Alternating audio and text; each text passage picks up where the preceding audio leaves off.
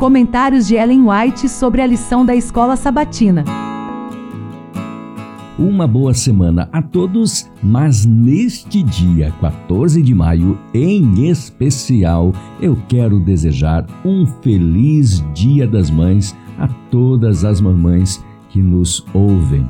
Que Deus continue abençoando você, sua vida, lhe dando saúde, muita paz e que o Espírito Santo continue guiando você para continuar sendo esta bênção em sua família, para os seus filhos e para a sociedade.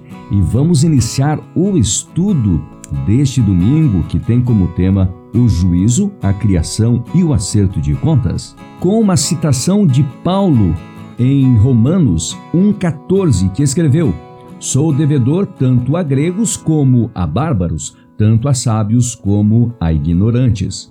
Deus havia revelado sua verdade a Paulo e, ao fazê-lo, o tornara devedor àqueles que estavam nas trevas quanto a iluminá-los. Contudo, muitos não reconhecem que têm de prestar contas a Deus. Estão lidando com os talentos do Senhor. Têm capacidades mentais que, empregadas no rumo certo, iriam torná-los colaboradores de Cristo e dos anjos. Muitas pessoas poderiam ser salvas pelos seus esforços para brilharem como estrelas na sua coroa de vitória.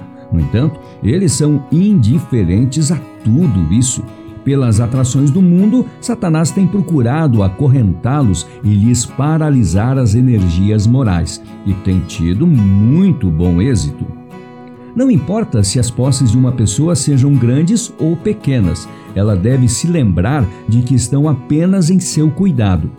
Tem que prestar contas a Deus por sua força, habilidade, tempo, talentos, oportunidades e recursos. Esse é um trabalho individual. Deus nos dá para que possamos nos tornar iguais a Ele, generosos, nobres e caridosos ao doar aos outros. Aqueles que, esquecidos de sua missão divina, só procuram economizar ou gastar na satisfação do orgulho ou do egoísmo, poderão alcançar os ganhos e prazeres do mundo. Mas, à vista de Deus, avaliados por suas realizações espirituais, são infelizes, miseráveis, pobres, cegos e nus.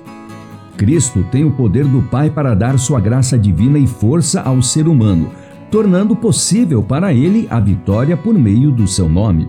Jesus não deseja que fiquem desprotegidos ante as tentações de Satanás os que por tal preço foram adquiridos. Não deseja que sejamos vencidos e venhamos a perecer. Aquele que deteve os leões na cova e andou com seus fiéis por entre as chamas da fornalha está igualmente disposto a trabalhar em nosso favor, a subjulgar todo o mal em nossa natureza. Hoje, ele está junto ao altar da misericórdia, apresentando perante Deus as súplicas dos que desejam o seu auxílio. Não repele nenhuma criatura chorosa e arrependida.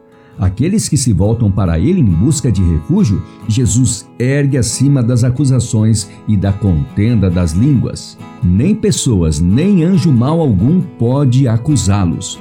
Cristo os liga à sua própria natureza divino-humana. No conflito com os agentes satânicos, há momentos decisivos que determinam a vitória, ou do lado de Deus ou do lado do príncipe deste mundo. Se os que estão engajados na luta não estiverem bem despertos, apercebidos, atentos, orando por sabedoria, vigiando em oração, Satanás sai vitorioso quando poderia ter sido vencido pelos exércitos do Senhor.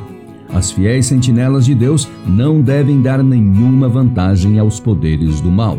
Aquele que deseja vencer precisa se apegar firmemente a Cristo não deve olhar para trás, mas manter os olhos sempre voltados para o alto. E no nosso estudo desse domingo, tivemos citações do livro Conselhos sobre Mordomia, página 146, página 17 e página 18, da meditação Minha Consagração Hoje, de 1953, reeditada em 1989, do dia 9 de novembro, página 317, e também do Comentário Bíblico Adventista do Sétimo Dia, volume 6, página 1219. Amanhã, segunda-feira, vamos estudar o tema O Sábado e a Criação. Até amanhã.